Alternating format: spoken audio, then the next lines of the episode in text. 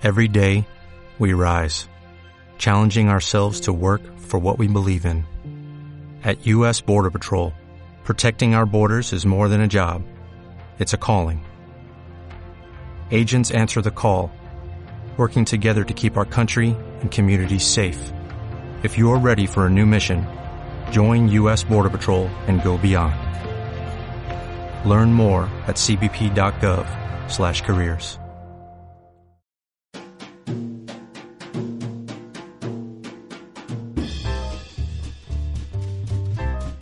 Bienvenidos a Enfermo por los Juegos Podcast. El día de hoy les voy a compartir mis tips para iniciar en un wargame. Y además, pues como siempre, lo que me pasó en la semana, las cosas que me encontré relacionadas con juegos de mesa y demás. Así que comenzamos.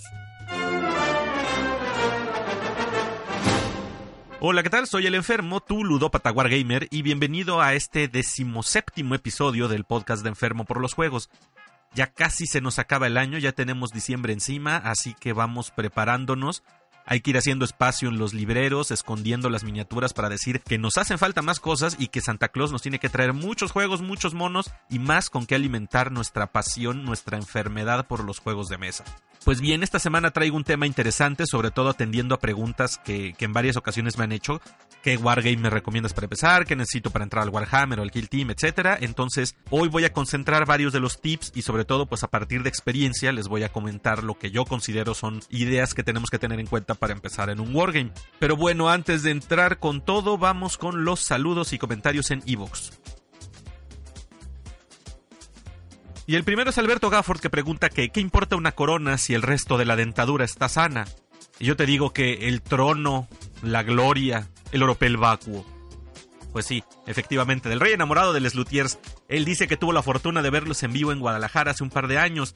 Yo también, la única vez que los pude ver en vivo fue aquí en los premios Mastropiero, que puedo decir que todavía estaban todos porque ya después de eso fue cuando murió Daniel Rabinovich y pues bueno, en fin, se han ido integrando miembros nuevos y ya no he ido a, ningún espectáculo en vivo a partir de entonces. Digo nada más porque no he podido, no por otra cosa, pero pues bueno, Les Luthiers es una increíble y maravillosa afición, lo cual nunca voy a dejar de recomendarlos. Busquen a Les Luthiers, tienen un canal en YouTube donde están todas sus obras y la verdad son divertidísimos. Pero en fin, un saludo Alberto, un abrazote hasta allá. Luego un anónimo que me manda saludos y que él dice que es estratega en cuanto al tipo de jugadores, porque lo competitivo lo pone muy mal. Luego que Mandalorian se le hace una delicia, opina como yo en todo lo que he hablado de la serie, que solo le hace falta una cosa, dice caballos en el espacio. Ja, saludos desde Cancún. Ay, Sergio, no me vas a hacer caer ya más, más berrinches. Para mí Mandalorian está perfecta, pero bueno, ya hablaré más un poco al respecto. Pero bueno, te mando un abrazote hasta allá, mi querido Sergio Adrián. Luego Edgar Stark que dice que entonces ya quedamos, el próximo miércoles él llevará a sus chicos, hablando de la reta en Kill Team, que ya teníamos mucho tiempo anunciada y que por fin se va a hacer este miércoles, más al respecto en un momento. Y dice que en cuanto a 40.000 él ya tiene algunos Alfarius, pero todavía le falta mucho por pintar. Así que en un mes espera, dice, ya tener todo pintado. yo te digo que buena suerte, en un mes, bueno. No sé, yo soy muy lento pintando. Ojalá tú sí puedas, este, aunque con la calidad que vi de tu trabajo, también hablaré más al respecto ahorita, pues Suerte, un mes se me hace poco, ¿eh? En fin, un abrazote Edgar y nos vemos el miércoles. Y luego otro anónimo que puedo reconocer rápidamente que es Perro Revueltas, que se pregunta qué tipo de jugador es. Dice que es un orco, que arma su ejército con basura, a veces literalmente, que siempre se parte los sesos haciendo listas, pero que nunca elige la mejor, siempre lo deja la suerte a la mera hora de, de jugar. Y que bueno, a la hora de los madrazos le basta saber dónde está, a quién tiene que ir a tronar y guaj, queda claro que tú eres un ejemplo de manual de jugador combativo, güey. Eso ya lo, ya lo he visto más de una vez. Pero bueno, y también me deja una segunda postdata que habla sobre que con dos unidades de cinco rúbricas, o sea, hablando de los Thousand Sons, del ejército de 40.000, y con sus brujos exaltados correspondiente, tirando castigos, haciendo sus hechizos y demás, se comieron a 60 orcos y un chamán y tres mecacañones que después empezaron a tronarse a los rúbricas uno por turno y bueno, que al final ganaron los orcos por un punto. Esto es en sus simulaciones de Warhammer 40.000, o como él lo llama, onanismo warhamero. Y bueno, te puedo decir que tú ya conoces más a mi segundo ejército de lo que yo, porque todavía únicamente lo he usado en Kill Team. Pero definitivamente ya cuando vaya a empezar, voy, tengo que ser de los primeros que juegue contigo para que me expliques bien cómo jugar con los mil hijos, güey. Fin, un abrazote, Gil. A ver si en una de estas ya nos vemos porque tiene rato que no juego contigo. Y después Sergio Scott, que me deja un saludo y que agradece porque le contesté un correo y con varias recomendaciones que, me pidió. La semana pasada lo dije. Ya empezó con miniaturas que consiguió algunas de las de WizKids en su tienda local y compró además el Cthulhu en Amazon. Dice que tiene muchas dudas acerca de Warhammer y que quiere informarse bien antes de dar el paso. Así que pues me, me, quiere hacer muchas preguntas de principiante, amenaza con ello y bienvenido Sergio, como quieras. De hecho yo espero que el programa de hoy pues responda algunas de esas, precisamente inspirado en parte por lo que tú me preguntabas. Eh, dice que por ejemplo Age of Sigmar, ¿cuáles son las diferencias con 40.000 y si son compatibles? Si están igual de disponibles en el mercado. Bueno, antes de seguir, respecto a esas, no son compatibles por sí mismos, son universos diferentes sin embargo, digo, no estoy muy informado del, trasfondo de Sigmar, pero sí hay algunas este, unidades que se pueden usar en ambos, en este caso principalmente demonios. Porque creo que el único punto en común es el caos. El caos como una de las facciones del mal, digamos, donde hay demonios y por ejemplo, los Sangors, que son los que yo tengo para mis mil hijos, funcionan igual, o bueno, también se utilizan en Sigmar. Y como eso hay algunas otras este, unidades, insisto, de demonios, Korn, de Sench, de Slanesh, no estoy seguro, pero bueno, hay varios que son las únicas que son compatibles las miniaturas, pero en cuanto a reglas y demás, no. En cuanto a su disponibilidad en el mercado, pues prácticamente es la misma, como es la misma compañía Games Workshop y sin saber mucho de su modelo de tiendas, si tú eres una tienda que vende Games Workshop, debes vender todo. O sea, tienes de todo su producto. Entonces, pues ahora sí que vas a encontrar lo que, lo que hay en el mercado, lo que se vende. Claro, si en tu tienda local se vende más de una facción que de otra, pues probablemente te cueste más trabajo. Pero en cuanto a disponibilidad, todos los productos de Workshop son igual de disponibles cuando salen, ¿no? Ahora sí que lo que depende es la demanda en tu, en tu zona. Y ahora pregunta con respecto a Kill Team si tiene facciones como en el 40.000 y que si el starter trae instrucciones para otras facciones aparte de las que contiene. Sí, el Kill Team eh, utiliza exactamente las mismas facciones que el 40.000. De hecho, bueno, no estoy seguro si todas, todas, todas ya están. Creo que demonios todavía no. Pero bueno, ahorita hablaré en las noticias más respecto a Kill Team. Pero prácticamente todas las que existen en 40.000 las puedes jugar en Kill Team. Obviamente, insisto, en versión chiquita, ¿no? Con, con pocas miniaturas. Y el starter, si trae instrucciones para las otras facciones, sí, también. El manual base, el reglamento de Kill Team, ahí vienen todas las descripciones de las unidades principales de todos los este, todas las facciones disponibles o sea los puntos las unidades disponibles las armas etcétera y ya únicamente pues tú te compras los modelos que quieres y te vas al reglamento como referencia. Además, en algunos casos, si te compras un, un, kit de una facción determinada, por ejemplo las de los mil hijos o la de los Tau o de alguna otra, trae las reglas correspondientes a los modelos que vengan allí.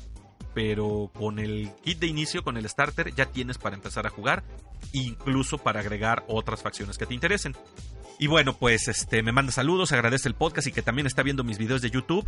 Yo te agradezco mucho a ti, Sergio. La verdad me siento muy contento de, que un colega palomazo, palomazo podcastero, parece trabalenguas, eh, pues se una por acá. Bienvenido de nuevo, muchas gracias por tus comentarios, gracias por tu correo que ahorita lo, lo comento. Y pues aquí sigo, cualquier duda ya sabes.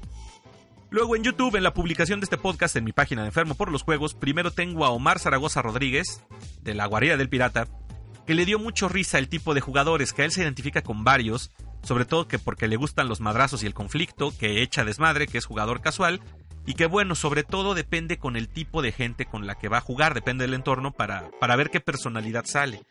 Y sí es muy cierto, creo que lo comenté, a final de cuentas, no todos vamos a encajar en un solo tipo de jugador, sino que va a depender mucho de, de con quién estés jugando, pues qué juegos sacas y qué parte de tu personalidad jugadora va a salir, obviamente.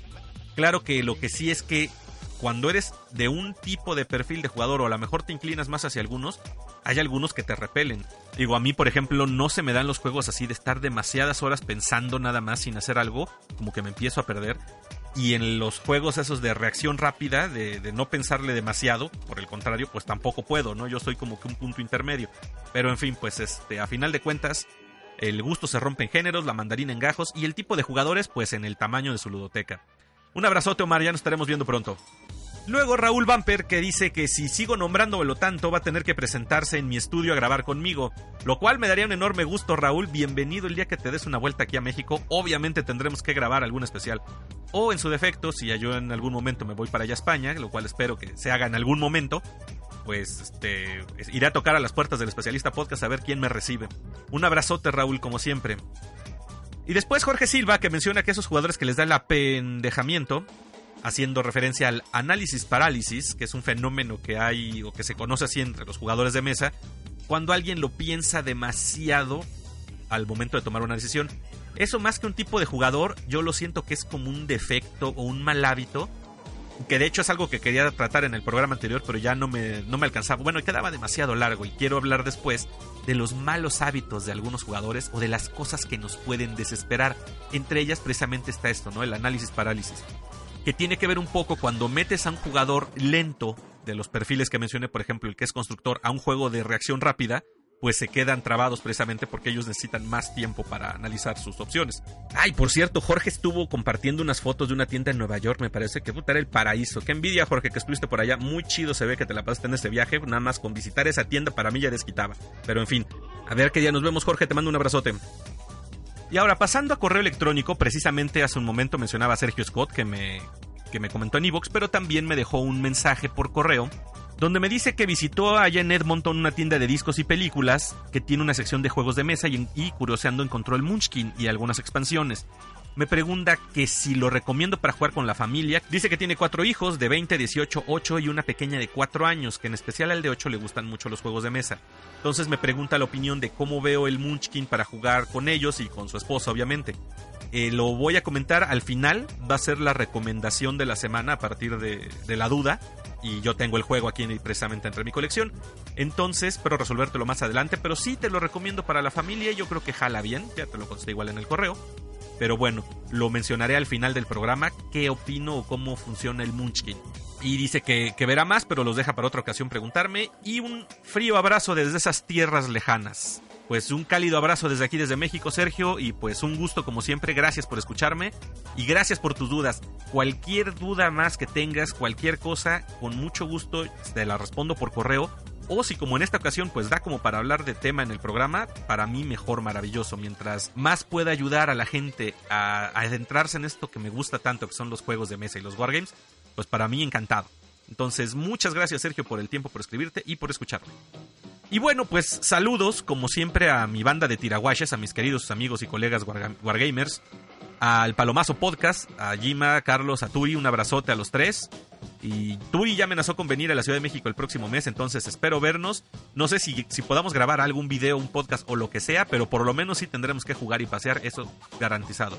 Al especialista podcast, obviamente, a Raúl, a Dark Grumpy, a Kilian, les mando un abrazo fuerte a los tres, hasta allá, hasta las lejanas tierras donde se encuentran. Y pues atento a ver con qué sale la siguiente semana.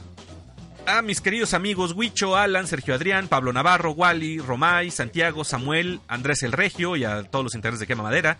A todos mis amigos de Instagram y a los que están en el canal de YouTube.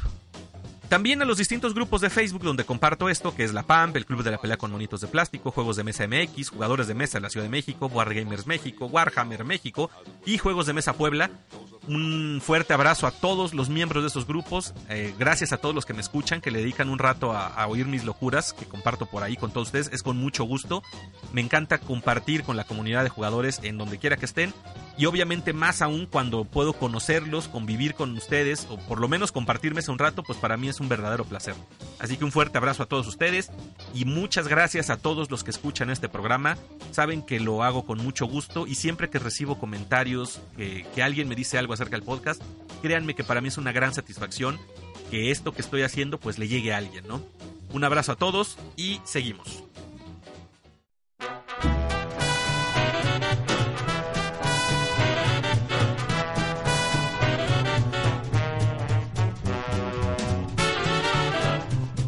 Bien, pues ¿qué pasó en la semana? De entrada una nota que me encontré por ahí que compartieron un grupo que me llamó mucho la atención, que dice que una empresa de juegos, Nantic, va a realizar un juego de realidad aumentada de Catán.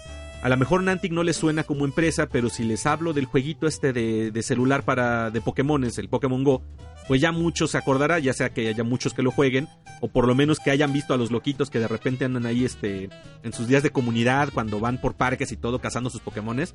Un saludo Lalo, a Terror y a todos mis amigos que juegan Pokémon Go. Yo la neta no le entré porque no, nunca fui de Pokémon cuando salió, como que, no, no es porque esté yo maduro y adulto, ¿no? Sino simplemente no le entré y punto. Pero es, de esta compañía yo jugué otro juego que se llamaba Ingress que es más o menos exactamente lo mismo, pero en lugar de Pokémones son como portales alienígenas de otra dimensión o algo así. Y entonces se compite entre dos facciones, los que son la resistencia, que se oponen al control de esta, de esta una raza alienígena que viene a mejorar la humanidad, pero que obviamente pues a, a cambio de entregar control, ¿no?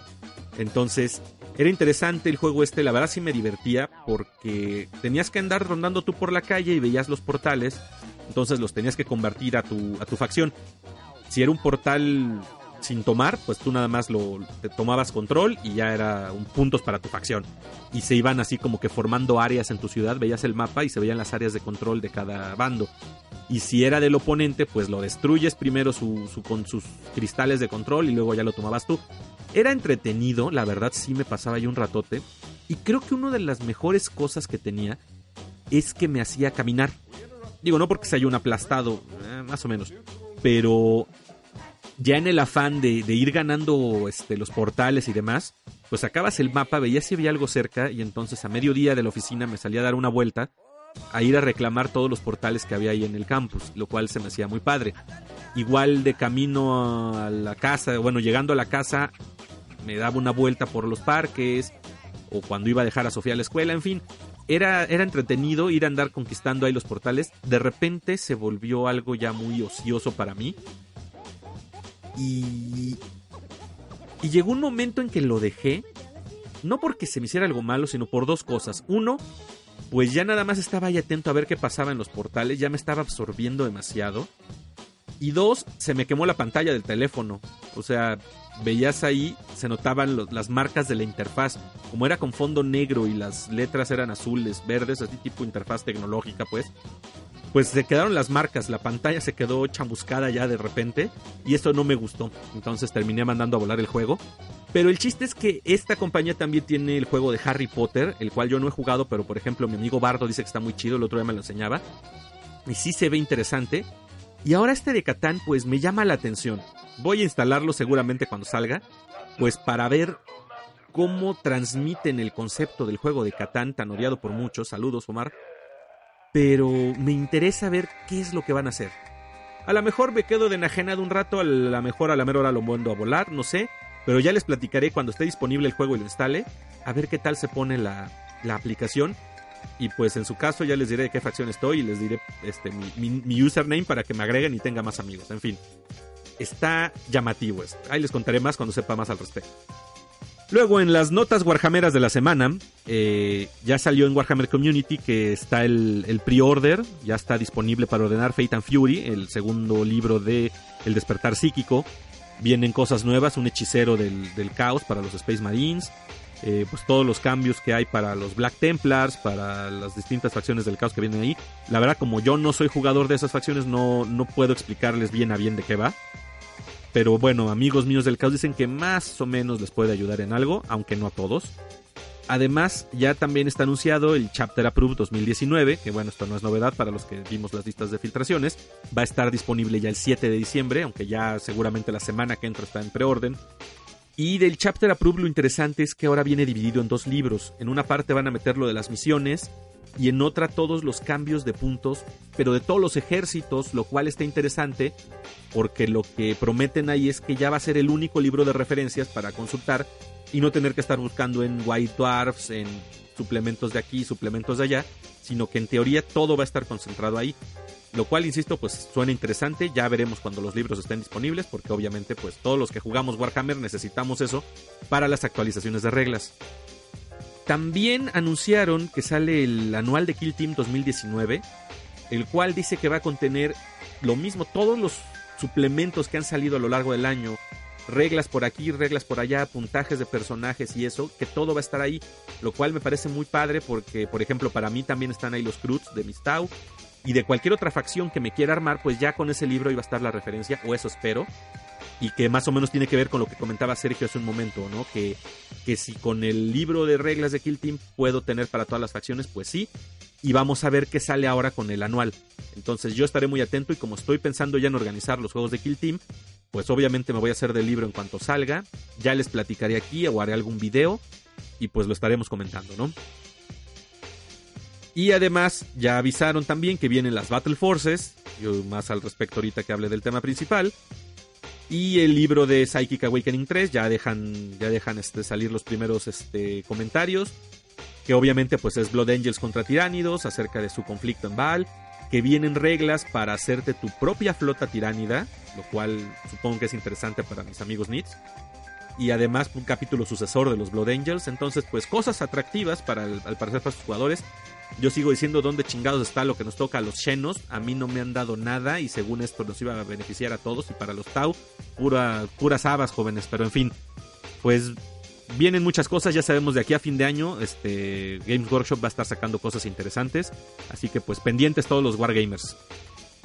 Por otro lado, en estos días, todavía hoy domingo que estoy grabando esto, se lleva a cabo en Guadalajara la Roll a Game Expo Rage que es una convención de juegos de mesa donde también van muchos creadores, presentan productos nuevos y demás. Allí está ahorita mi amigo Alan de Bicéfalo Board Games, te mando un abrazo.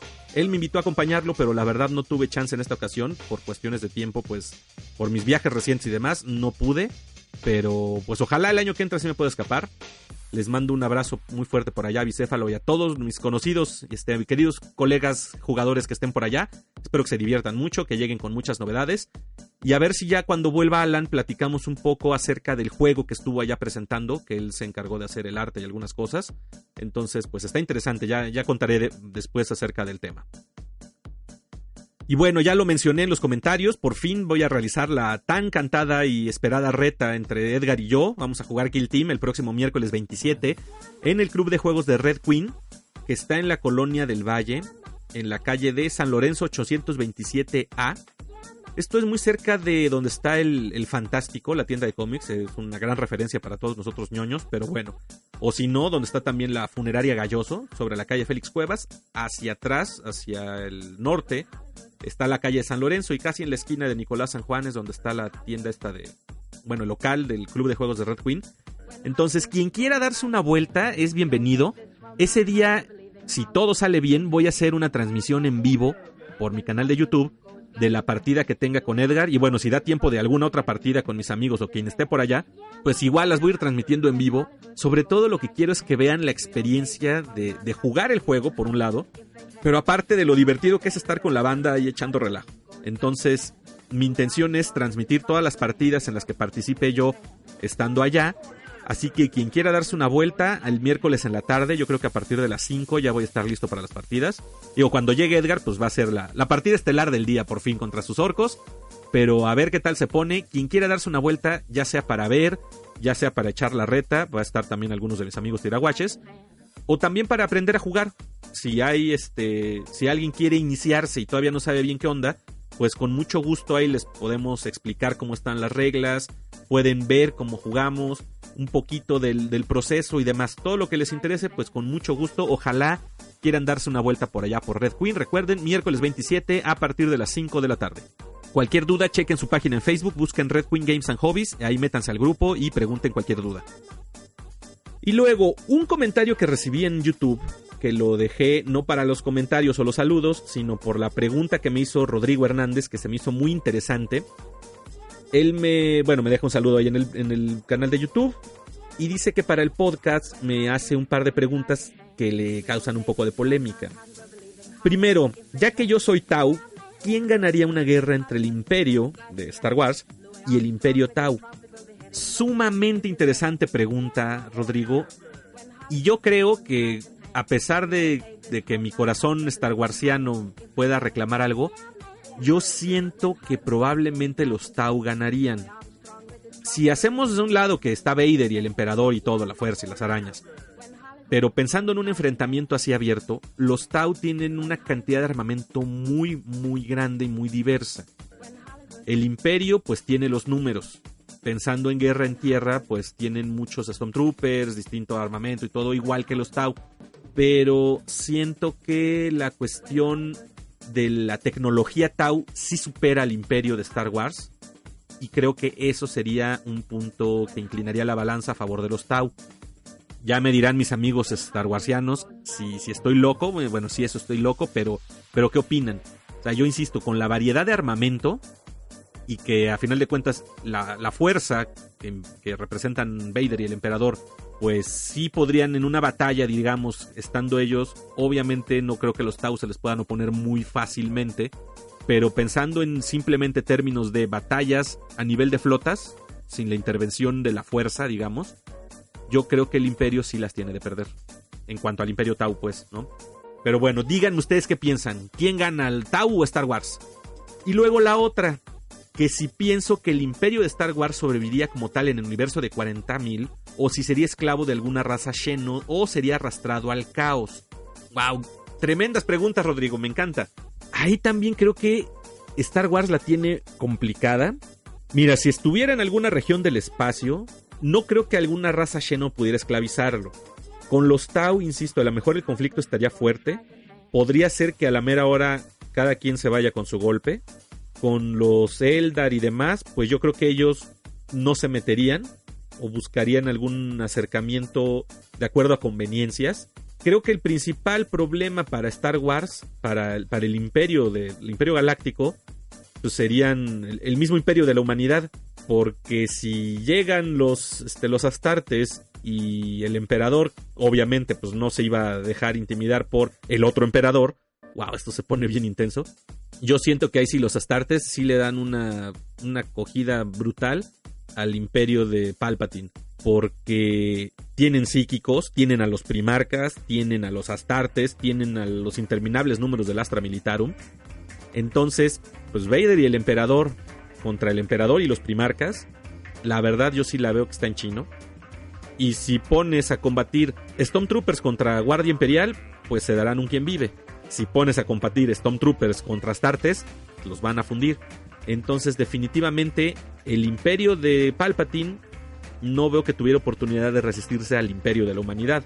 Así es como, como yo lo veo. E insisto, yo antes de ser jugador de Warhammer soy fan de Star Wars, pero pues también hay que reconocer los límites. Está muy chida esta reflexión, está muy chido ponernos a pensar en este tipo de versus entre los universos de ficción que nos encantan.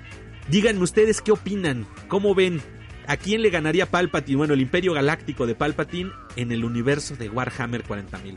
Dejen su opinión, dejen sus comentarios y hagan otro tipo de pronósticos. ¿Qué otras les gustarían ver o qué, con qué otras pondrían a los de Star Wars en el universo de Warhammer, por ejemplo? Que si sí tuvieran oportunidad. Ahí díganme qué opinan. Y muchas gracias, Rodrigo. Chidísimas tus preguntas. Un abrazote. Y bueno, ya para no dejar de mencionarlo, siguiendo con el tema de Star Wars, Mandalorian. Qué bruto. Sigo mega emocionado con la serie. Hasta arriba, súper hypeado. Y hasta mis amigos más este, cerrados a lo nuevo de Star Wars están fascinados. El otro día vi el episodio 3 de Mandalorian con Andrés. Y pues los dos estábamos que nos cagábamos. Ah, ni modo, spoilers. A la una, a las dos, a las tres. Quien no ha visto Mandalorian, se lo merecen. No, no es cierto, lástima. Pero bueno, en fin. Hay una batalla donde el mando se empieza a enfrentar a todos los cazarrecompensas del pueblo porque fue a salvar a Baby Yoda.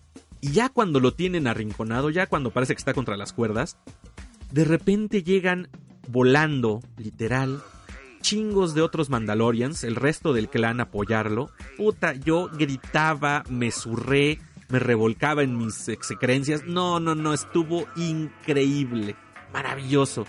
La opinión de varios de mis amigos y yo es que esto es lo mejor que le ha pasado a Star Wars desde Star Wars, definitivamente. O sea, yo estoy fascinado. Digo, para mí Star Wars, las clásicas 4, 5 y 6 son con lo que crecí, lo que más me, lo me metió en este universo. Episodios 1, 2 y 3 con muchos bemoles, los disfruté por ser fan de Star Wars y porque era lo único que había. Pero por ejemplo, episodio 1 nunca me ha gustado, episodio 2 se me hizo lenta, episodio 3, ah, bueno, es la que es más rescatable, pero no me encanta cómo resolvieron a Vader. Episodios 7 y 8 los veo, me, las, me entretengo, pero no soy fan. Rogue One es una maravilla, obviamente. Han Solo, entretenida. Pero Mandalorian, por mí Mandalorian pudo haber sido el episodio que siguió de las películas de Star Wars. Y ya con los tres capítulos que va de la serie, con eso ya es mejor que todas las otras películas. Excepto Rogue One, tengo que decir. Estoy fascinado. Ya si después de esto la cagan, pues de todas maneras no creo que pudieran cagarlo tan espectacular como para quitarme esa deliciosa sensación que tengo en la boca de haber visto Mandalorian estos tres episodios. Estoy maravillado. Cumplió, excedió las expectativas realmente, así que pues Si el episodio 9 que se estrena ahora en diciembre es una basura, no creo que ni por muy malos que sean los caballitos espaciales me puedan quitar el buen gusto que me ha dejado Mandalorian. Se las recomiendo un chinguísimo. Ahí sí, no hay de otra más que buscarlo en alguna página de, series, porque pues Disney Plus nos tiene abandonados aquí. Así que búsquenlo, búsquenlo, búsquenlo. Vean The Mandalorian porque es lo mejor que ha habido. Por otro lado, el día de ayer, sábado 23, todavía, sí, para cuando estoy esto, fue la entrega de premios del el concurso de pintura del Manco de Oro, de la PAMP, el grupo de pintores anónimos de monitos de plástico del cual tengo el gusto de pertenecer. Y de hecho, en uno de los episodios de este podcast hice la entrevista con Sergio Adrián, que es el de los miembros fundadores y administrador tiránico de este grupo. Y pues en septiembre fue el aniversario, precisamente por eso fue el programa que grabamos Sergio y yo y eh, se hizo el concurso, se llamó el Manco de Oro, porque ahí todos pintamos como mancos, porque obviamente cuando tú pintas una miniatura te vas a encontrar que alguien pinta mucho más cabrón que tú y te hace sentir como si tú estuvieras manco o tuvieras dedos de salchicha. Entonces, es el mismo caso, así pues, nosotros los que estamos en la PAM, pues nadie se autodenomina como el más chingón, entonces todos somos mancos. Y se hizo el concurso de El Manco de Oro. Hubieron varias categorías, participaron muchos este, miembros del grupo, muy talentosos todos, la verdad, las fotos en el grupo de Facebook son impresionantes de lo que entregaron. Y pues al final hubo un jurado, Sergio Adrián lo consiguió, se hizo la selección de ganadores y por fin, después de septiembre para acá, no se había organizado la entrega porque se estaban haciendo las medallas, que quedaron muy bonitas. Eh, yo hice los diplomas para al momento que se determinaron los ganadores, sí se les mandó por lo menos su diploma, hecho por, con las sucias manos del enfermo. Pero además Sergio Adrián mandó a hacer unas medallas, unas bonitas playeras que ya tengo yo la mía aquí y lucirá en mi siguiente video la, playera del, grupo de la PAMP. Y además eh, algunos patrocinadores de la comunidad de juegos muy amablemente decidieron apoyar, por ejemplo No More Clocks y de hecho yo tuve el, gusto de, de recibir un, uno de sus productos ayer que fui, pero bueno, ¿cómo estuvo el pedo a final de cuentas? Fue en la tienda de Dragon's Hall, aquí en la Ciudad de México. Ahí fue la convocatoria para ir a, entregar los premios. Sergio Adrián se los envió a, Johnny el Viejo, que es parte de la comunidad aquí en la tienda. Y pues se convocó a todos los ganadores que estaban aquí en la ciudad para que fueran a recoger su medalla, su playera y el premio que les correspondiera. Ahí tuve el gusto de conocer a César, a Héctor, a, este, a Edgar, lo conocí en persona, y aparte de este José Luis, que fueron de los ganadores. Y bueno, la verdad, sus trabajos impresionantes. José Luis nos estuvo compartiendo algunas de sus miniaturas de lo que ha pintado y bueno, es increíble, se me caen los calzones y no soy solo un manco, tengo muñones junto a lo que él pinta, increíble, pero realmente es inspirador para decir, algún día quiero hacer algo como esto que me enseñó. Y muy chingón porque aparte, alguien con su talento, dice, ah, mira, sí pinté esto y te enseña, y, órale, dices, güey, ¿cómo hiciste eso? Ah, pues mira, lo hice con, con tal material, con tal accesorio, que te comparten las cosas con esa sencillez. Dicen, pues es que con gusto, güey, yo, yo claro que comparto. Igual César de repente me dijo, no, pues mis árboles yo los tengo decorados de esta forma. Él ganó con, incluso en un concurso con uno de sus árboles. Y me dijo, no, pues las haces así, mezclas estas esponjas, le haces así, y, te quedan así y dices, órale, qué chingón. Su técnica para el follaje de los árboles está bien chingona y nunca me lo hubiera imaginado, pero se ve padrísimo el detalle. Y por ejemplo, Edgar, que llevó su capitán en Phobos Armor para presumir, qué chingonería, el detalle, el delineado de los, de los paneles de la armadura, qué bárbaro, mal chingoncísimo. Mis felicitaciones de nuevo, Edgar. En fin, fue muy padre convivir con todos ahí en la tienda. Johnny y Alex nos recibieron, nos atendieron. Llegaron ayer que no era su día de trabajo en la tienda, o sea, no, descansan los sábados. Sin embargo, fueron para, para recibirnos, para hacer la entrega de los premios. Por lo cual yo agradezco a nombre de la PAMP, porque soy administrador del grupo, debo decirles.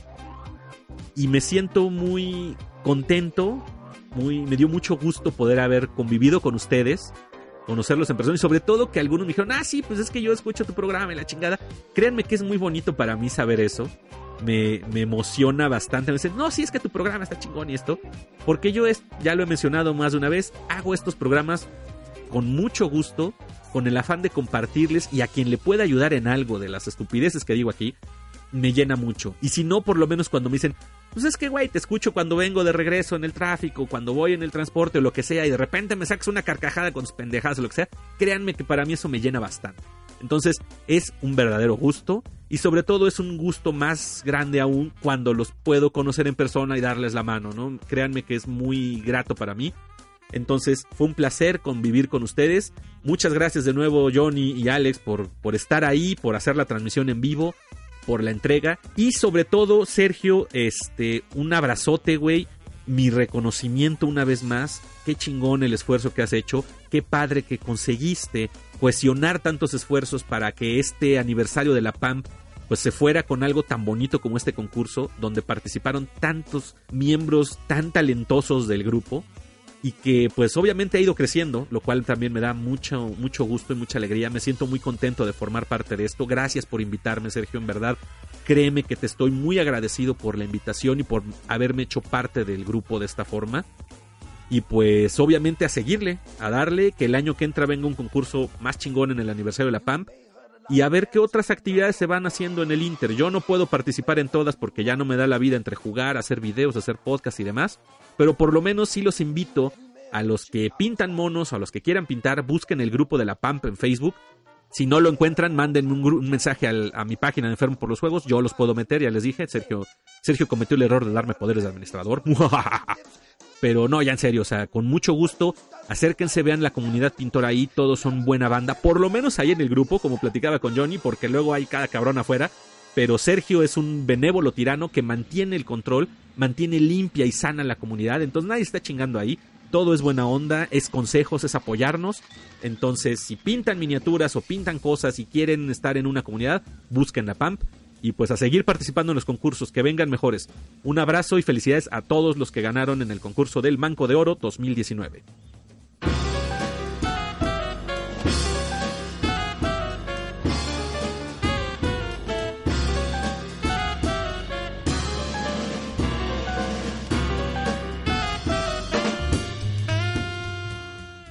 Y bien, pasando al tema de la semana, ya lo había mencionado al inicio del programa, el día de hoy serán los tips para iniciar en un wargame.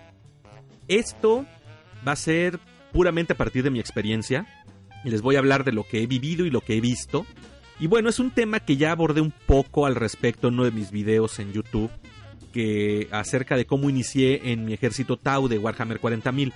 Pero a partir de las consultas que me hizo Sergio Scott en su correo y en el, en el podcast, y además de que ahorita la época se presta mucho porque hay varios lanzamientos que, llaman la atención, pues me decidí entonces retomar el tema y hablar de ello ya, ya como, como tema principal del programa, esperando que les sea de utilidad a todos aquellos que tengan la curiosidad de, los wargames, pero que de repente a lo mejor simplemente hay una barrera.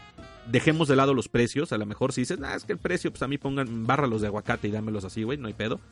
Pero aún así, la cuestión de las reglas, la enorme variedad de modelos y de, distintos juegos que hay, pues sí pueden ser un poco apabullantes para tomar una decisión de entrada. Y bueno, insisto, es una pregunta que me han hecho en otras ocasiones también, por eso definitivamente espero que, que los puntos que voy a mencionar les sean de utilidad a todos ustedes que tengan este tipo de inquietudes. Ahora, antes que nada, el enfoque que le voy a dar a esto es pensando en alguien que quiere jugar casual en alguien que quiere entrar a divertirse, no en un ambiente competitivo de torneos, pues. Si tú quieres entrar a un juego directamente a torneos y buscando ganar, romper madres y llevarte trofeos, el enfoque va a ser otro. Principalmente tú piensas en estadísticas y en qué es en lo que va a jugar mejor para ganar, lo cual no está mal. No es, no es por decir, ay, los jugadores competitivos son malos. No, no, no, no, no. Es totalmente respetable si esa es tu perspectiva, pues a darle con todo. Pero no es mi experiencia y no es lo que yo disfruto. Y obviamente si, es, si eres alguien que no conoce los wargames, tampoco te lo recomiendo. Si eres un jugador competitivo de juegos de cartas, de juegos de tablero, de cualquier otra cosa, pues el salto al competitivo de los wargames sí implica muchos otros puntos, sí implica una experiencia en el manejo del juego lo cual a lo mejor no le va a costar trabajo a un gamer ya bastante intenso, pero si tú apenas quieres entrar a los wargames de miniaturas, definitivamente hay que irse con, con más detalle, cuidando un poco más algunos aspectos. Pero bueno, ya mencionado esto, insisto, esto va pensado en jugadores casuales, en jugadores que quieren entrar a un ambiente competitivo, sí, porque a final de cuentas los wargames son competitivos, pero más relajado, para jugar con amigos, para jugar en su tienda local, para jugar con la banda. Y bueno, obviamente wargames de miniaturas, o sea, no juegos de guerra nada más, sino los que se juegan con modelos de plástico en la mesa y que son de en grandes cantidades. Bien, mi primer consejo, o la primera categoría de la que voy a hablar es, conoce los juegos disponibles y tu mercado local. Si tú estás pensando en jugar con un amigo, con un familiar, con alguien que tengas prisionero en el sótano o lo que sea, está bien, eso es una forma de empezar con alguien y ya lo hablaremos un poco más al respecto. Pero si no es esa situación, pues vas a necesitar con quién jugar. El que exista una comunidad cerca, de, disponible, pues que tengas la manera accesible de visitarlos una vez a la semana, una vez al mes, pues va a ser una excelente oportunidad para entrar en un juego. Primero porque la comunidad generalmente son, son gente chingona que le gusta jugar y que obviamente si alguien entra nuevo así lo va a disfrutar, salvo contadas ocasiones a lo mejor que a mí por fortuna no me ha tocado. Pero bueno, una comunidad te va a ayudar a entrar al juego, te va a ayudar a comprender las reglas y sobre todo te va a ayudar a divertirte. Tener con quien empezar que ya conozca el juego pues es una forma de entrar mucho más fácil. Por eso, si hay una tienda cerca, si hay un club o lo que sea, pues eso va a ser muy, muy benéfico a la hora de que decidas por un juego. Ahora, en cuanto a los wargames, existe una enorme variedad. Los hay que son históricos, o sea, más reales, ubicado en periodos específicos de la humanidad, que van desde ejércitos romanos, egipcios, griegos y demás, pasando a la mejor a guerras napoleónicas, a, combates con piratas o incluso a las grandes guerras mundiales del siglo XX. También, así como hay estos, hay universos imaginarios que van desde la fantasía épica medieval hasta ciencia ficción futurista y cualquier rango intermedio de ellos que te puedas imaginar. Casi de todo hay un wargame. Ahora, de acuerdo a los tipos de enfrentamientos que se pueden dar con los wargames o las mecánicas que tengan, los hay de escaramuzas, skirmish que les llaman, que generalmente son más entre equipos pequeños, o sea, utilizan pocas miniaturas. Y por otro lado están los de ejércitos, ya más grandes, donde cada participante va a tener muchos y variados modelos. Obviamente, pues las reglas van a ser complicadas de acuerdo a esto. Otro aspecto de los wargames son el tipo de unidades con las que se juega. Algunos están enfocados en infantería, soldados, tropas o lo equivalente en el tipo de universo en el que se ambienten. Algunos otros están enfocados en vehículos. Insisto, pueden ser naves espaciales, barcos, tanques o lo que sea. Y los más complejos, pues contemplan ejércitos que cubren de las dos. Hay infanterías de distintos tamaños, hay vehículos grandes y chicos y demás. Entonces, pues hay que ver más o menos qué es lo que te llama la atención a ti. Si pocas miniaturas, muchas miniaturas, barcos, naves, este, tanques, robots, monstruos, lo que sea, y en qué cantidades los quieres jugar. Así pues, el primer punto a resolver, o algo que es muy importante, es que busques un wargame que esté de acuerdo a lo que a ti te guste. Por ejemplo, yo tengo Drop Fleet Commander, que es de naves espaciales, es una cuestión de ciencia ficción futurista.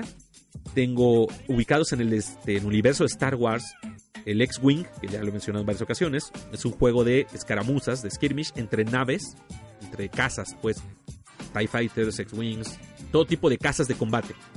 Está el Armada, que es lo mismo en Star Wars, pero con naves capitales, o sea, destructores, fragatas, etc. Está el Star Wars Legion, que es de miniaturas de infantería, soldaditos, rebeldes, Stormtroopers, Clone Troopers, Vader, Boba Fett, Anakin, Obi-Wan, etc. Está obviamente el Warhammer 40.000, que bueno, ya he mencionado en muchas ocasiones, tengo videos al respecto, que es en, en un universo de ciencia ficción futurista, oscuro y siniestro, donde todo es guerra, todo es violencia, todo es tristeza y todo es desesperación. Pero que es padrísimo y tiene una variedad de ejércitos enorme, desde humanos normales, humanos mejorados, alienígenas de todos sabores, en fin, un juego con muchísimos atractivos, con una variedad de ejércitos y de miniaturas enorme y deliciosa. Y ubicado en el mismo universo está el Kill Team, que es un juego de escaramuzas, este se juega con pocas miniaturas, pero que son las mismas del Warhammer 40.000. solamente que en lugar de jugar con ejércitos grandes, con tanques y demás, juegas con pocos personajes, que el chiste de los enfrentamientos es conseguir una misión en concreto. Y se juega en una mesa chica, con pocos monos, etc. Pero además de estos, yo conozco o tengo la referencia de varios, por ejemplo, juegos del Señor de los Anillos o el Age of Sigmar, que ambos están ubicados en universos fantásticos medievalones. Está el Infinity, que es un juego de Corvus Belli, parecido al Kill Team tal vez se me figura, pero por las referencias que tengo, el nivel táctico de las reglas es mucho más complejo. Pero vaya, el chiste es que se juega con pocos modelos, comparándolo con Warhammer, y un nivel táctico bastante más elaborado. En ese estilo también, por ejemplo, está el, War Machine y el War Hordes, que igual son juegos de entre ciencia ficción, steampunk, futurista, locochón. Está por ahí uno de Malifox. Están en, cuestiones de piratas, por ejemplo, está el Blood and Plunder, que es de infantería, o sea, tú haces a tus ejércitos de, piratas o de ingleses o de franceses, y también pueden involucrar barcos. Pero por otro lado está el Black Sea, que este es de puros barcos, son batallas navales, lo cual pues, está bastante interesante. Está el Drop Commander, que es como parte del universo del Drop Fleet Commander, pero este igual es con tropas, es con vehículos, es, a nivel de tierra, pues. Está el Gaslands, el cual es sumamente interesante y que no he tenido chance de probar, que ya mis amigos lo han, algunos lo han adquirido, que es de combates de coches estilo Mad Max. Y el juego se ve que está divertidísimo, pero no he tenido chance de probarlo. En algún, alguno de estos días lo haré. Está uno que se llama Wild West Exodus, me parece, que es como una onda ciencia ficción en el oeste, con alienígenas, con tecnología, cosas raras, pero se ve muy padre y los modelos están muy chidos. Y por ejemplo, también en cuestiones este, históricas está Hail Caesar, que es este, pues, legiones romanas. He visto que hay legiones romanas, hay griegos, hay egipcios, hay cosas por el estilo. Está Conflict, está Bolt Action, que son de la Segunda Guerra Mundial. Incluso está la versión de, steampunk futurista, igual fantástica, de, de, la Segunda Guerra. Y también, por ejemplo, por ahí está el de Alien vs Predator. En fin, el chiste es que hay, del tema que se te antoje a ti, de lo que se te ocurra, es probable que exista un wargame. Por eso regreso a lo anterior. Es importante primero que conozcas si hay una comunidad donde puedas jugar, donde puedas conocer el juego o incluso tener una partida de demostración antes de decidir meterte. Esto es, insisto, pensando en que vas tú solo y dices, hoy quiero entrar a un wargame, hay que ver qué tienes a la mano y qué juegan. Porque si entras tú solo, pues está más complicado. Si como decía también estás pensando en iniciar a alguien o que alguien inicie contigo, si las dos están convencidos de que quieren jugar y que le van a entrar a todo lo que, que implica, pues pueden aprender juntos y entonces no hay tanta bronca que no haya una comunidad porque dicen, yo me compro esto, tú te compras aquello y entre nosotros dos nos reunimos a jugar una vez al mes, pues con eso tienen suficiente para adentrarse en el juego y apoyándose en videos de YouTube, por ejemplo, pues ya van a tener parte de la experiencia, que si bien no es lo mismo que ir a la tienda y ver a dos locos jugando, pues sí también te va a ayudar mucho a esclarecer dudas y demás. Entonces, lo primero que tienes que hacer es conocer los wargames que hay, encontrar uno que sea de tu interés, una temática que realmente te atraiga y ver con quién vas a jugar. Ahora, ya te decidiste, ya tienes elegido tu tema y, el wargame que te atrajo. El siguiente punto, la siguiente categoría es comprar las miniaturas de acuerdo a tu gusto. Esta es una parte complicada. Si tú llegas a una tienda y hay un jugador veterano muy entusiasta pero muy competitivo le dices, oye, voy a empezar a jugar este 40.000. ¿Qué me recomiendas? Te va a decir, fíjate que ahorita con el nuevo suplemento de Codex, los Iron Warriors están muy poderosos.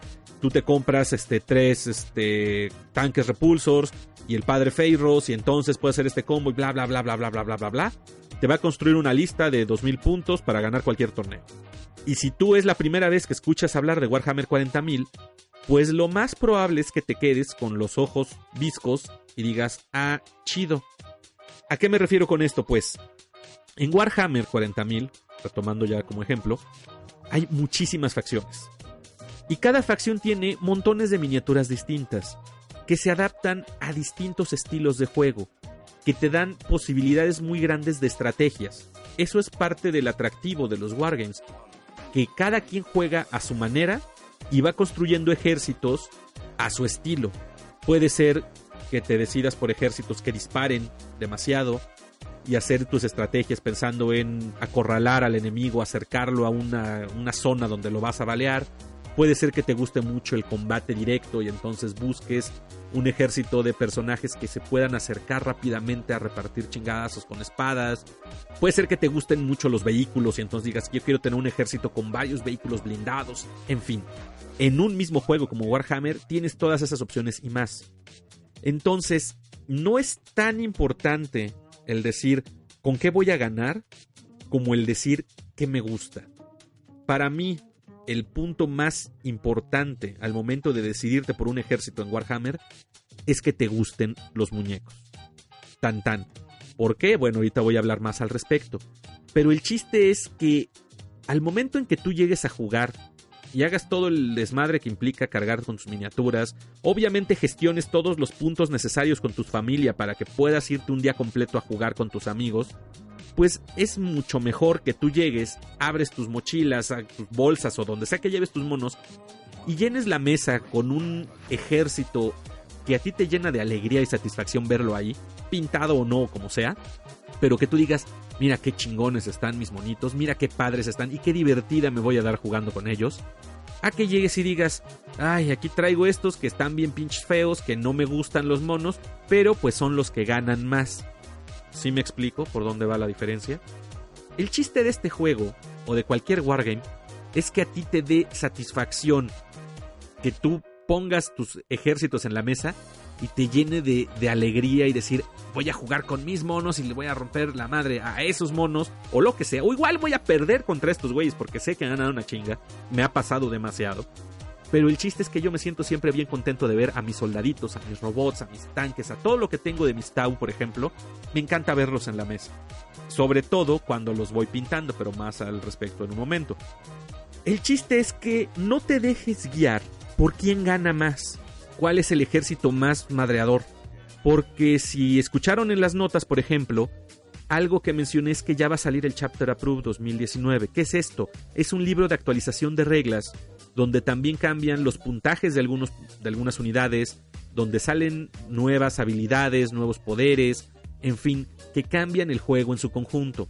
Y así como esto, eh, Games Workshop saca tres grandes este, actualizaciones, las Big Facts, más o menos cada tres meses, donde van ajustando ciertos detalles para evitar que algunos ejércitos se desbalanceen demasiado, por ejemplo, o para introducir reglas nuevas que pueden ayudar a ciertos ejércitos que estaban muy descuidados. El punto es que el juego es muy variable, que el juego se va modificando de acuerdo a cómo se van desarrollando los torneos internacionales, cuando se dan cuenta de que, oye, sabes que esta lista gana muy fácil, está demasiado pasada de lanza, hay que ajustarle algunos puntos para que no sea tan, tan, tan cabrona.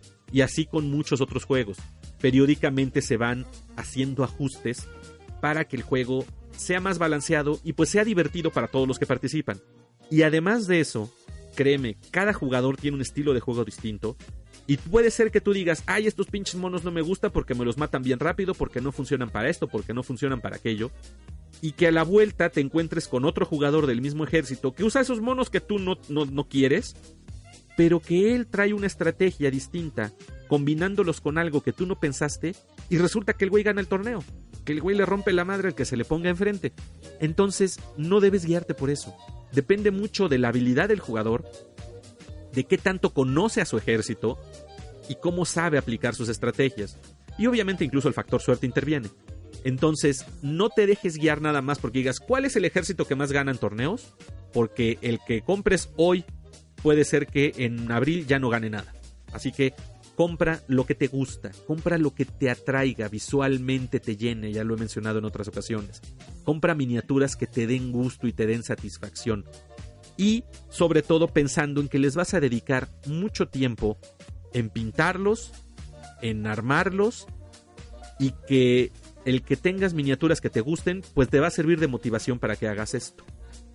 Ahora, insisto, si tu intención es entrar y ganar, obviamente, entonces a lo mejor dices, voy a comprar un ejército completo de los Iron Warriors, porque, insisto, por mí la lana no es pedo. Yo aquí, pum, pum, pum, ahí están 10 mil pesos, chingón, dame mis monos. Y así como lo compras, a ver tu pintor, el más chingón de la pradera. Órale, aquí están todas mis cajas de monos, pum, pum, pum, ahí está otra lana, y por favor píntamelos de este color. Y ponles aguacate, ahí está el extra, ¿no? Lo que sea. Entonces, en ese caso, pues bueno, pero sobre todo yo creo que esos son jugadores que ya conocen el juego y nada más dicen, ahora quiero probar esto. O sea, ya tengo un tiempo en Warhammer, ya conocí este y este ejército, ahora salió uno nuevo o hubo un cambio de reglas y dices, quiero probar cómo funciona este, ahora pues le voy a invertir con todo y ya sé que lo armes tú, que lo comisiones o lo que sea. Digo, es un jugador ya veterano. Un jugador nuevo difícilmente va a conocer a fondo todas las mecánicas como para explotar incluso las listas más rotas que digas, las listas más cabronas. Aún así, si no conoces el juego, difícilmente vas a tener la posibilidad de ganar. Y esto pasa en todo. Me pasó en X-Wing, por ejemplo, llegó un momento en que el meta, que es como se conoce a, lo que se está jugando más, lo que se juega actualmente, digamos, que ve más mesa, el meta eran determinadas naves y entonces todos los que entraban nuevos se compraban las naves del meta, la lista ganadora, y esa era con la que jugaban. En el último torneo al que yo fui, me enfrenté tres veces contra la misma lista porque era la lista del meta. Pero créanme, hay una gran diferencia. Una de ellas la traía uno de los jugadores más expertos con los que yo he jugado, de los veteranos de aquel entonces, que es Javier, un abrazote, güey. Y con Javier no pude ganarle. No me acuerdo cómo quedamos, pero estoy seguro que no le gané, porque el güey es un excelente jugador de X-Wing, conocía muy bien el juego y además pues sabía explotar perfectamente esas naves que estaban muy cabronas en el meta. Y me encontré con dos novatos que estaban jugando la misma lista y a ellos sí les pude ganar. Porque aunque eran naves que combinadas, o sea, estaban muy cabronas, pues yo ya traía varias horas de vuelo, entonces pude inclusive, a pesar de esas listas tan rudas, pude encontrarles el lugar donde colarme y ganarles. Si eres jugador nuevo, por más que compres lo que gana, si no conoces el juego, pues va a llegar un veterano y sí te va a poder ganar. O sea, si estás comprando eso nada más diciendo porque voy a ganar siempre, mucho ojo, no pasa así. La experiencia pesa mucho, ¿ok? Ahora, a la hora de que compras tus miniaturas, una recomendación que doy, y que ya lo comentaba Sergio, por ejemplo, son las cajas de inicio. Las cajas de inicio valen mucho la pena porque en la mayoría de los juegos que hay, tanto Warhammer como el, juego que quieras, vienen cajas de inicio por facción donde ya traen un número de modelos determinados para empezar a jugar. Tú dices, quiero empezar a jugar con Tau, hay unas cajas que se llaman Start Collecting. Quiero empezar en Blood and Plunder con ingleses, bueno, hay una caja de inicio de ingleses. Quiero empezar en Drop Fleet Commander con Scourge, hay una caja de inicio, de, etc. Hay cajas de cada una de las facciones de los ejércitos donde trae los modelos necesarios para que tú tengas una fuerza de combate efectiva. Obviamente no es la cantidad de modelos o de puntos de un juego grande. Pensando en Warhammer 40.000, un Start Collecting puede traer no sé, promediando unos 300, 400 puntos, más o menos, igual son 500, pongámosle, y un juego estándar es a 2000 puntos. Entonces, pues necesitas cuatro cajas de esos para más o menos completar ahí, pero ahí hay otras implicaciones. El chiste de las cajas de inicio es que es lo básico para que sea el punto de partida a un ejército. Ya teniendo ese núcleo, digamos, Tú puedes decir, ahora quiero conocer estas unidades o me atraen estas otras, quiero esta estrategia para la cual necesito vehículos rápidos o necesito mucha infantería pesada o necesito artillería, etc. Como punto de partida una caja de inicio y ya después lo expandes a lo que tú quieres jugar. En algunos casos también los juegos tienen disponibles cajas para dos jugadores. Eh, para Warhammer han habido varias, el Dark Imperium, el Shadow Spear, etc. Eh, para el Drop Fleet Commander pues había una caja de inicio, para X-Wing, para muchos juegos el paquete inicial son estas cajas para dos jugadores. El problema ahí es que no siempre traen las facciones que te interesan. Sobre todo pensando en juegos tan grandes como el 40.000 o el propio Kill Team. En este caso, las cajas de inicio, la original, traía al Adeptus Mechanicus y al Gen Stealer's Cult, la cual pues, no son los más este, populares del barrio. Digo, los, adeptos mecánicos ya me compré yo los, los que venían en el starter porque están bonitos los modelos, pero vaya, no es mi primera alternativa. Y en el caso de la caja actual, el starter de Kill Team trae al Tau, a mi ejército, al Imperio Tau, y a los Space Wolves de los Space Marines, ¿no? los lobos espaciales. Lo cual se me hace una pésima combinación porque yo no veo viable que un equipo Tau pueda bajar uno de Space Marines lobos primaris. yo siento que les dan una chinga rapidísimo. Entonces no siento que estén balanceados en una caja de inicio. Sobre todo porque la caja solo trae modelos este, de Fire Warriors de los Tau. Contra los Space Wolves que sean marinos de los que sean, yo siento que les dan una chinga. A mí me, me hace falta ahí por lo menos unos stealths battlesuits ahí con los Tau para que puedan ser más competitivos. Pero bueno, el chiste es que de todas maneras sí dan para que si estás entrando al juego, si estás aprendiendo, con esos dos ejércitos puedes tener tus primeras partidas de prueba y esos expandirlos a otro tipo de cosas.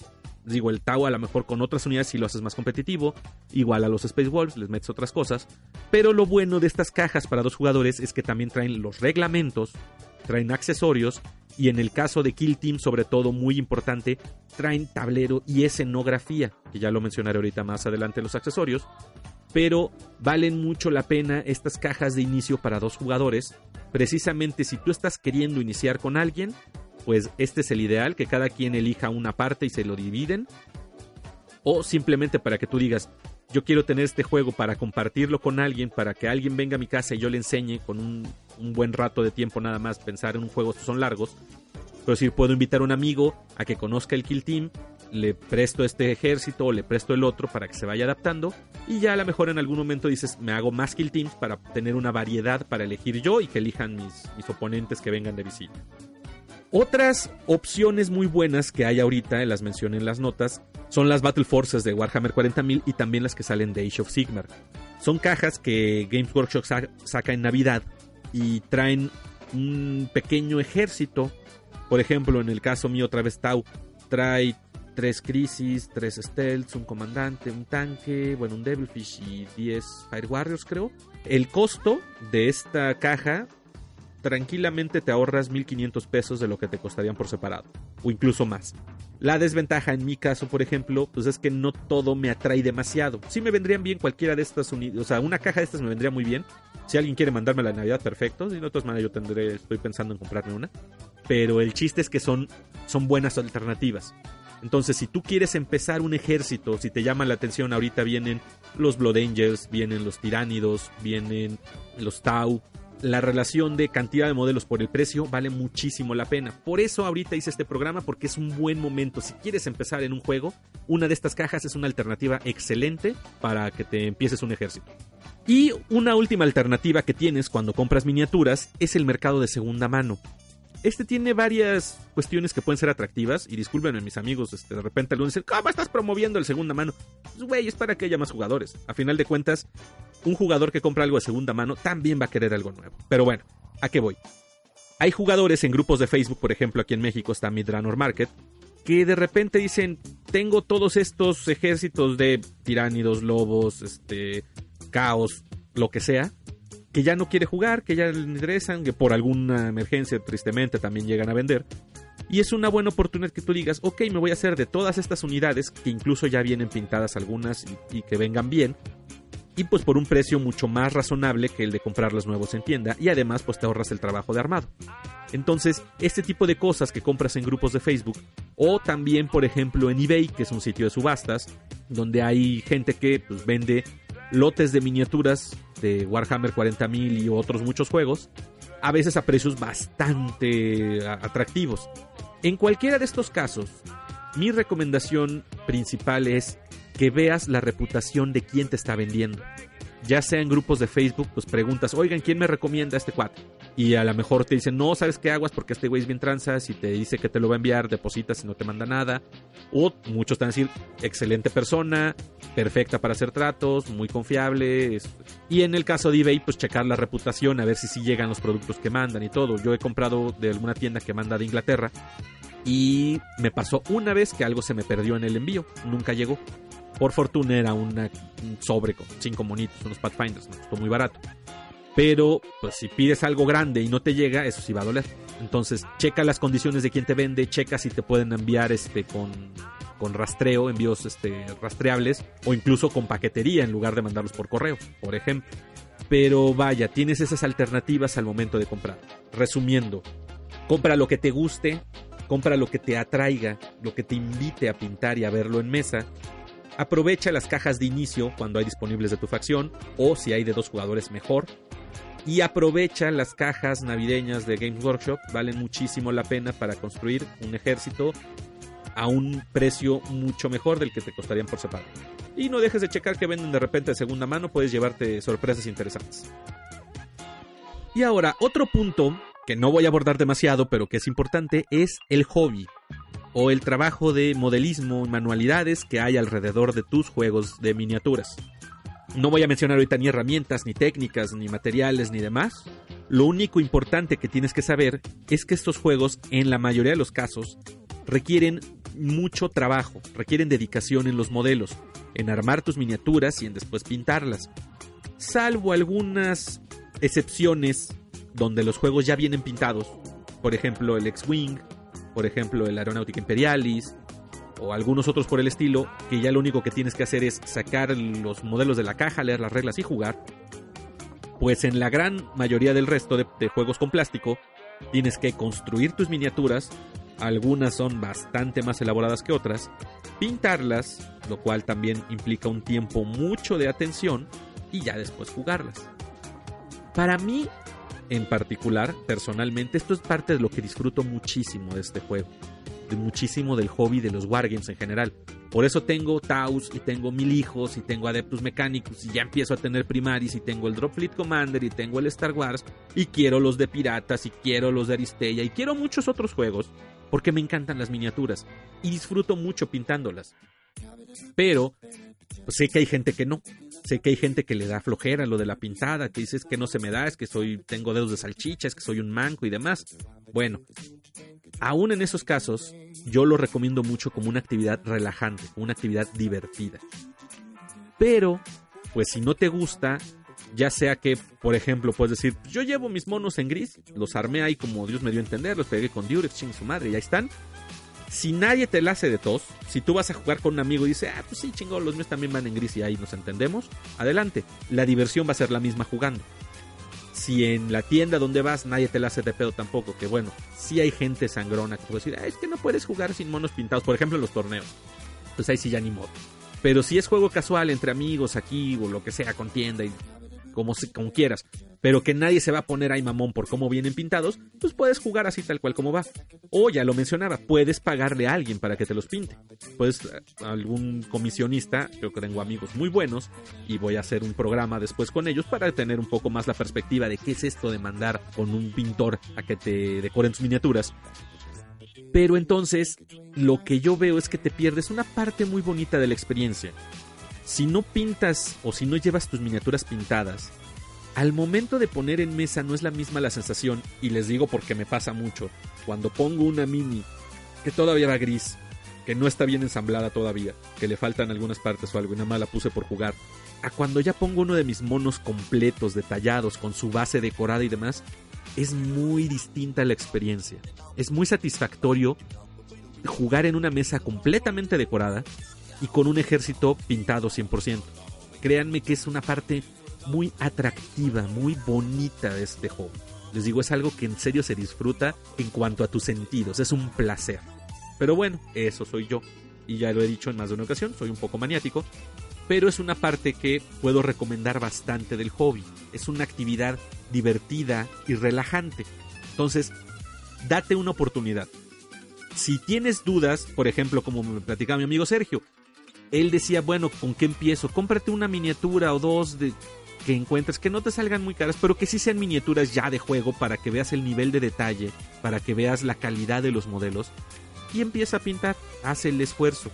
En mi canal de YouTube tengo algunas guías básicas desde la perspectiva de novato y puedes encontrar muchísimas más de gente más profesional, de gente que ya se dedica mucho a esto y que te va a decir cómo pintar. Y es cosa de ir practicando poco a poco, siempre lo he dicho, poco a poco vas mejorando. Tu última miniatura, la que acabas de pintar, es la mejor. Esa siempre va a ser la mejor que has hecho. Y obviamente va a ser superada por la siguiente. Para mí ese es el, el punto central de esto. La pintura de miniaturas es una actividad de práctica. Y vas a ir mejorando conforme más lo vayas haciendo. No te cierres a esta posibilidad, que es algo, una actividad muy valiosa y que se disfruta bastante. Y por último, en cuanto a los juegos, otro aspecto que se tienen que considerar son los accesorios o materiales adicionales para la experiencia del juego. ¿Que necesito algo además de miniaturas? Pues sí. En la mayoría de los casos, una caja de inicio ya contempla todos estos accesorios. Pero es, es importante que sepas que hay algunas cosas adicionales a tus monos que necesitas para poder jugar. Por ejemplo, de acuerdo a los juegos, necesitas dados, En la mayoría son dados de 6, pero bueno, algunos tienen sus dados particulares. Que insisto, puede ser que vengan en una caja de inicio, pero si no compras una caja de inicio necesitas comprarte tu kit. De hecho, una cosa que es muy divertido, que se disfruta mucho, es pues tener distintos tipos de dados que reflejen incluso el, estilo de tus ejércitos. Eh, eh, yo tengo una cantidad absurda ya de dados, pero en fin, es algo que, que se disfruta bastante. Además, obviamente se necesitan los reglamentos del juego. En el caso de Warhammer 40.000, simplemente necesitas el libro de reglas, si utilizas un chapter approved también, y el códex de tu facción. O sea, estamos hablando de tres libros de reglas. Pongamos que de reglas básicas, si ya te lo sabes, nada más necesitas el códex y el chapter approved. Pero por lo menos esos tres tienes que conocer para jugar Warhammer con tu ejército. Cada jugador, cada facción tiene su propio códex, entonces ahí es donde se empieza a ver la complejidad. En el caso de Kill Team, por ejemplo, es menor. Con el libro de reglas base de Kill Team, ahí tienes toda la experiencia. En algunos casos hay unidades que aparecen en una revista o en algún suplemento. Bueno, eso nada más es un accesorio. Pero para Kill Team y la mayoría de los Skirmish Wargames, con un libro de reglas basta. Y además se necesitan cintas métricas, eh, reglas o algún tipo de herramienta para medir distancias. Por ejemplo, el juego de X-Wing tiene sus regletas particulares para medir la distancia de movimiento, de disparo y demás pero Warhammer 40.000, Kill Team y muchos otros utilizan una cinta métrica común y corriente. Y también en algunos casos utilizan fichas, tokens, algunas plantillas, accesorios, que repito, vienen por lo general en las cajas de inicio. Pero también luego es muy bonito como jugador ya cuando estás clavado, pues de repente mandarte a hacer unas fichitas especiales o conseguirte. Hay muchos proveedores que venden estos accesorios. Después platicaré un poco más al respecto en futuros programas. Pero este tipo de cosas ya son cuestiones muy personales del jugador, ya cuando, cuando tu experiencia así te lo va dictando. Pero hay otras cosas adicionales a los elementos esenciales para jugar, como la escenografía, que si bien no es necesaria, no hay un juego que te exija una escenografía determinada, sí es una, un apoyo muy grande a la experiencia de juego. No es lo mismo jugar sobre una mesa vacía y nada más soltar tus monos, porque incluso tácticamente pues va a favorecer a los ejércitos que disparan más, por ejemplo, a jugar con una mesa que tenga un tablero con una superficie impresa, por ejemplo, y algunos elementos decorativos como edificios, como ruinas, distintas cosas ahí, o todavía más, cabrón, jugar en una mesa cubierta de pasto que tenga relieves, que tenga ríos, que tenga castillos, que tenga puentes, en fin. Son experiencias sumamente distintas que pues ayudan mucho a disfrutar el juego de otra forma. Ojo, no estoy diciendo que si no compras escenografía no empieces a jugar. No, no, no, no te, no te detengas por eso. Pero es algo en lo que debes pensar a futuro. Que en algún momento vas a, vas a necesitarla para mejorar tu experiencia, no para jugar en sí mismo. Y por eso también retomo mi recomendación de la caja de inicio de Kill Team para Sergio Scott y cualquiera que lo esté pensando. Vale la pena en el sentido de que ya incluso trae escenografía para tener una experiencia completa de juego de Kill Team en una sola caja. Vienen con dos ejércitos, con los reglamentos, con los accesorios, con un tablero decorado y con escenografía para montar y pintar. Y entonces ya tener toda la experiencia de juego en un solo paquete. Por eso mis recomendaciones de Kill Team valen mucho la pena. Y un último detalle, el transporte de miniaturas es otro aspecto que es importante, ya lo había platicado yo con mi amigo Edgar, por ejemplo, que dice que pues él no lleva su ejército de 40.000 porque se tiene que desplazar muy lejos, grandes distancias, que no va en coche, y pues, ¿cómo me llevo? ¿No? Y sí, efectivamente, hay distintas alternativas, pero que tienes que pensar de acuerdo al tamaño de tu juego en cuanto al ejército que vas a utilizar, con qué lo vas a mover. Si vas en coche, pues bueno, hay más o menos te puedes acomodar para llevarlo en cajas de cartón o lo que sea, con cierto cuidado. Pero hay miniaturas ya más delicadas y que después de que les dedicas mucho tiempo armándolas, pintándolas y demás, pues sí te daría un poquito de cosa que das un volantazo, te pasas un tope a lo güey. Me, me han dicho, a mí no me pasa, pero entonces sale todo volando y se te desmadran 3, 4 monos y dices, ay, güey, mis pobres Ay, ching, ya la cagué, sí fui yo, ¿no? Pero bueno, por eso muchos jugadores buscamos una manera de llevar nuestras miniaturas protegidas. Yo puse un video hace un mes, más o menos, un par, de las cajas que utilizo para transportar mis miniaturas. Yo imanto las bases de estas cajas, les pongo imanes a las miniaturas y así los transporto de una forma pues, más o menos segura. Y las que no imanto les pongo una capa de espuma. Además de esto puedes conseguir distintas cajas de proveedores que las diseñan pensando en los ejércitos y las cuales son muy bonitas. Hay unas enormes que parecen armaduras de caballero del zodiaco o mochilas de repartidor de Uber Eats, como quieras verlo. Saludos, Andrés. Donde puedes llevar pues, todas las miniaturas de un ejército cómodamente empacadas en espuma, muy seguras y bien protegidas o puedes hacerte tus distintos modos de transporte como son las cajas que yo les comento, o le puedes hacer como perro revueltas que lleva sus orcos en una bolsa de yute junto con piedra pomes porque a esos pinches orcos no les pasa nada ni aunque los metas en una licuadora, pero ya dependerá de ti como jugador cómo quieres transportar tus miniaturas, simplemente es un aspecto que tienes que considerar. Y bueno, creo que con esto cierro mis consejos para todos aquellos que quieran, tengan la curiosidad de iniciar en un wargame de miniaturas los invito realmente a que prueben la experiencia. Es algo que a mí me ha encantado. Digo, yo soy jugador de juegos de mesa de años y la verdad tengo muy abandonados mis juegos de mesa porque todo el tiempo de juego que tengo disponible me gusta dedicárselo a esto, ya sea el Kill Team, ya sea el 40.000 o algún otro, el Drop Fleet por ejemplo, que poco he podido jugarlo, pero que, que realmente me apasiona. Veo mis modelos conforme los voy pintando y disfruto mucho el proceso de pintarlos y por eso fue que me nació en parte este gusto de compartirlo en, videos, en, Instagram y demás, porque realmente me da satisfacción ver mis modelos pintados, ver cómo he ido mejorando con el tiempo desde mi primer modelo hasta ahora, sí considero que hay una diferencia. No estoy diciendo que yo sea un pintor de concurso, pero creo que mis trabajos pues ameritan por lo menos el que, el que los vea yo en la mesa, les tome una foto y sienta bonito la experiencia de jugar con ellos. Entonces, si eres jugador y tienes la inquietud, ya estás del otro lado, ya nada más estás con un pie adentro y lo que necesitas es un empujoncito, así como mi querido Sergio Scott que ya tiene la inquietud, yo espero que te animes por lo menos con el Kill Team y a futuro con el Warhammer. Pero acérquense, sobre todo busquen una comunidad donde puedan ver a la gente que juega y vivir la experiencia del juego a través de ellos. Por eso yo los invito nuevamente, el miércoles 27 voy a estar en, Red Queen, la colonia del Valle, aquí en la Ciudad de México, jugando Kill Team. Va a ir mi amigo Edgar Stark, que, le, cantamos la reta durante mucho tiempo aquí en redes y ya por fin lo vamos a hacer en persona.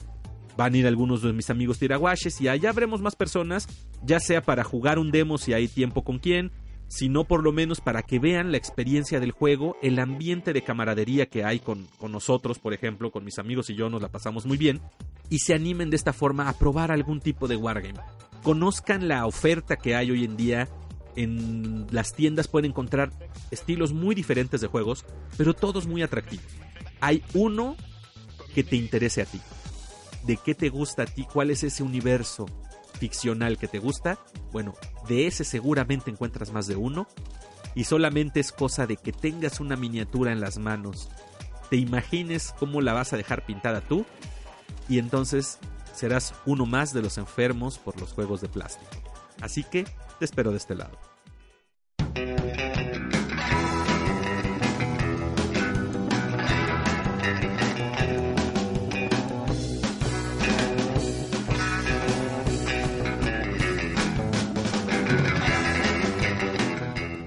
Y ahora sí, para terminar, que ya llevo un ratote grabando, pero me lo he pasado muy bien con este episodio, la verdad el tema me encantó mi recomendación de la semana. Y esto es en atención a Sergio Scott, que me escribió un correo preguntándome qué opinaba yo de Munchkin. Pues bien, resulta que Munchkin es parte de mi ludoteca, así que con gusto vamos a reseñarlo. Munchkin es un juego muy particular que dice, como definición, que es toda la experiencia de los juegos de rol sin las idioteces del rol. ¿A qué va esto? No se me ofendan los roleros. Es un juego de cartas bastante desmadroso y bastante ágil, donde cada jugador es un personaje, al azar se recibe el tipo de personaje, puede ser un elfo, un enano, un hobbit, un humano, lo que sea, y una clase, puede ser guerrero, ladrón, paladín, clérigo, etc. Y esto se va haciendo de forma aleatoria, de hecho solamente empiezas como un personaje, empiezas como un humano, un algo, y si te sale una carta de raza, puedes poner, elegir, cambiarte esa raza, si te sale una clase, puedes elegir esa clase, en fin. Y el juego consiste además en distintas tesoros, que pueden ser armas, armaduras, poderes mágicos, hechizos y demás. Y obviamente no hay una experiencia de rol sin un calabozo lleno de monstruos. Entonces hay un mazo de monstruos que es a lo que los héroes se tienen que enfrentar. Cada monstruo tiene un nivel de dificultad que si eres a lo mejor un jugador que está en, en, tus primeros turnos, no tienes armas, no tienes armaduras, pues no podrás enfrentarte contra monstruos poderosos. Entonces, si te sale un dragón o alguna madre así, tienes que apoyarte en los demás jugadores. Ahí es donde empieza la interacción. Los jugadores pueden decirte, sí, yo te apoyo, pero me tienes que dar parte del tesoro. Cada monstruo dice ahí, este monstruo da tantos tesoros. Y entonces si dices, ok, entre todos juntamos fuerzas, vencemos al monstruo, pues tienes que repartirle a los demás de acuerdo a lo que estuvieron, este, a, la, la, decisión en que llegaron para enfrentar al monstruo. A lo mejor tú ya tienes una espada, una armadura, un escudo, lo que sea, una chichincle. Y dices, no, pues yo me echo este dragón yo solito y, este, y me llevo todos los tesoros. Pero lo interesante viene en que no solamente se trata de vestir bonito a tu personaje y acumular tesoros. También obviamente vas a tener muchas cartas que te van a ayudar a perjudicar a los demás. Ya sea que hagas más fuerte a un monstruo, ya sea que le robes uno de sus objetos al, al, héroe, o cualquier otra forma de chingar a los demás, las puedes realizar con el Munchkin, y así, a lo mejor el que iba muy seguro de derrotar al dragón, pues va a terminar derrotado él y perdiendo sus tesoros, perdiendo su personaje y demás. El chiste del juego es que alguno de los jugadores alcance el nivel 20 me parece, y el nivel lo vas obteniendo por cartas que te dicen sube de nivel, y llevas ahí un conteo de cuántos niveles tienes. Hay este objetos que también te dan niveles adicionales, etcétera. Y conforme vas derrotando monstruos y demás, pues el que llegue al nivel determinado, ese va a ser el que gane. Pero insisto, tú puedes ir perjudicando a los otros jugadores para que vayan perdiendo niveles. Y de esta forma, pues el juego va siendo un verdadero relajo. Es muy este, desmadroso y es muy divertido porque algunas cartas, si conoces un poco de juegos de rol o a lo mejor de ambientes de fantasía como el Señor de los Anillos y demás, muchas de las cartas, el texto que traen o, el, o la ilustración hacen referencia a conceptos de estos, pero burlándose. A final de cuentas, Munchkin no es un juego para tomarse en serio. De hecho, entre las reglas dicen que cuando hay una discusión hay un desacuerdo entre que no entre que no, no hay una regla muy clara dice ahí pues que decida el dueño del juego y si no se ponen así de acuerdo pues el que grite más alto es, es literal o sea a los jugadores serios y que, que tienen un, un hábito por juegos más estructurados, pues Munchkin les causa ruido. Munchkin es un juego de mucho desmadre, de mucho estarse atacando entre jugadores, de hacer traiciones y alianzas. Funciona bien en ambientes con varios jugadores. No es tanto un party game, pero casi le llega. Sí implica un poco más de concentración. Funciona bien entre familia, como me preguntaba Sergio. Siempre y cuando, pues bueno, aguanten un poco el, ritmo de, que de repente yo te robo, de repente tú me robas, pero nos ayudamos. Digo, a lo mejor a, tu niña chiquita, pues no le van a hacer eso, pero este, ya entre los demás podrán ir estableciendo un, nivel de hasta dónde se pueden este, perjudicar sin llegar a afectarse pero puede funcionar bastante bien, es muy divertido, es dinámico el juego, puede llegar a ser repetitivo porque a veces es difícil que un jugador llegue hasta el nivel 20 sin que los demás lo vayan poniendo el pie. Hay un cierto conjunto de reglas que en algún momento vi que se compartieron en grupos en Board Game Geek o alguna cosa así, que sugieren algunas modificaciones para hacer la experiencia un poco más fluida y que sí se llegue a un final porque si no, el juego puede no tener fin. Puede ser de que ya está alguien por, por, cumplir el nivel y entre todos los demás lo bajan al cero otra vez. Pero la experiencia se la pasa uno bien, o sea, hay muchas risas y a final de cuentas no es para tomárselo en serio, insisto. Entonces, Munchkin es un juego que sirve muy bien para varios jugadores.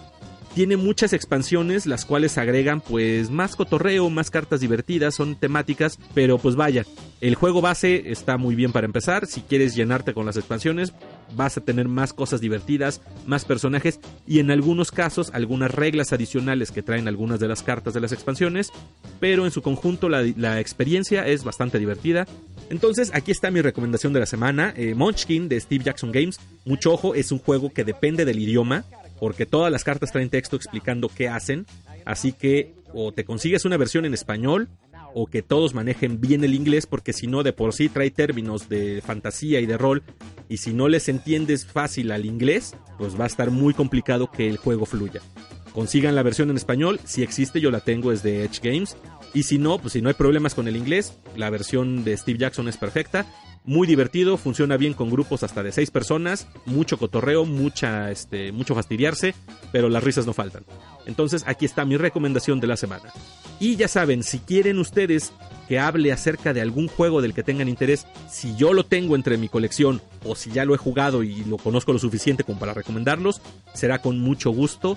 Ya saben, escríbanme un correo a contacto arroba enfermo por los juegos o déjenme en ebox, díganme, oye, este, me gusta este juego, quiero que lo comentes o algo. Con gusto, si está entre mis, entre los que yo conozco, insisto, se los puedo recomendar. También síganme en Facebook, enfermo por los juegos, en Instagram, mi canal de YouTube. Déjenme sus comentarios, pónganle un me gusta, dejen sus pulgares arriba y compártanos si hay alguien que creen que les puede interesar esto.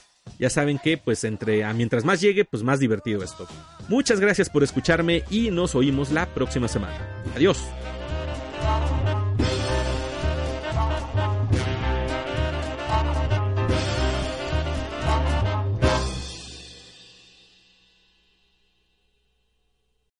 O'Reilly Auto Parts puede ayudarte a encontrar un taller mecánico cerca de ti. Para más información, llama a tu tienda O'Reilly Auto Parts o visita oreillyauto.com. oh, oh,